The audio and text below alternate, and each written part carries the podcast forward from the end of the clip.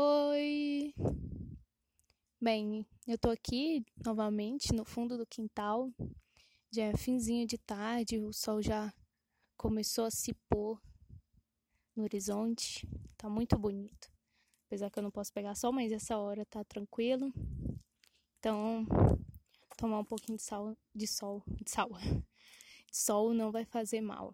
Bem, no episódio de hoje eu vou falar sobre a minha mãe, Bem, como eu ia falar sobre algumas pessoas, nada mais justo do que começar pela mais marcante, que é a minha mãe. E eu sou muito apegada à família, eu não consigo ficar longe e eu amo minha mãe demais. Apesar da gente não ter a nossa criação não ser muito de afeto, de crescer dizendo eu te amo, de abraçando, de, de colocar para dormir contando historinha, nem nada disso, mas a gente sente, a gente sabe que a gente tem um amor um do outro. E minha mãe, eu não consigo ficar longe dela de forma alguma. Tudo eu tenho que estar perto da minha mãe. Eu acho que que um dos maiores desafios para mim de estar crescendo é ficar menos tempo com a minha mãe. Quando eu tava trabalhando, nossa, muito difícil. Eu não consigo ficar longe dela, não é, não é para tanto que ela veio pra cá junto comigo, pra casa dos meus tios.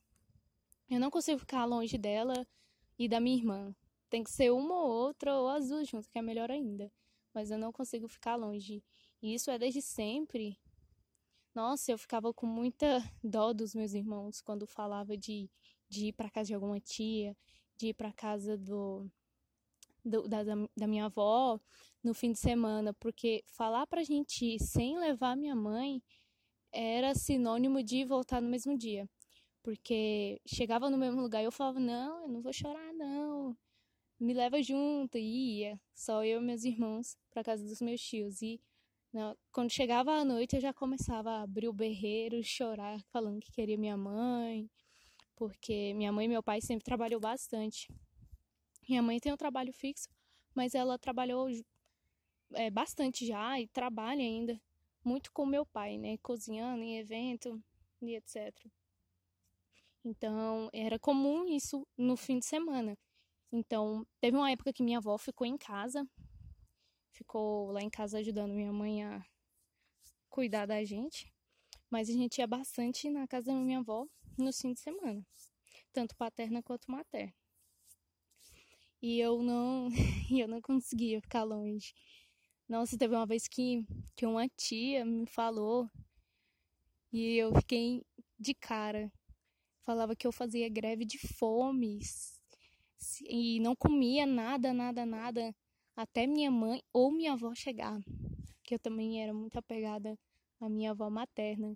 E eu fazia greve de fome. Eu fiquei, gente, como assim? Mas apesar disso, minha infância foi boa. Eu brinquei muito, curti muito a minha infância. E mas eu acho que isso essa criação de de eu estar sempre debaixo da, da asinha da minha mãe me atrapalhou um pouco, porque à medida que eu fui crescendo, que eu tive que começar a fazer as coisas por mim mesmo, eu sentia falta da minha mãe. Não é à toa que eu não consigo. Ela fala que eu não sei fazer nada sozinha. E realmente eu não sei fazer nada sozinha. Eu sempre quero a opinião dela. Ou que, ou que ela só fique lá de ladinho assim, só me olhando. Mas eu preciso da supervisão dela, de ter a companhia dela, ter ela pertinho de mim. E eu não consigo ficar longe.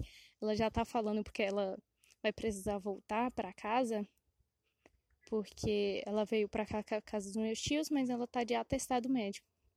Ela vai precisar voltar daqui uns dois dias. E ela já perguntou: Você quer ficar? E eu já tô assim, não sei. Porque realmente eu não gosto de ficar longe. Eu gosto de ter minha mãe sempre pertinho. E minha mãe é uma das pessoas mais importantes da minha vida.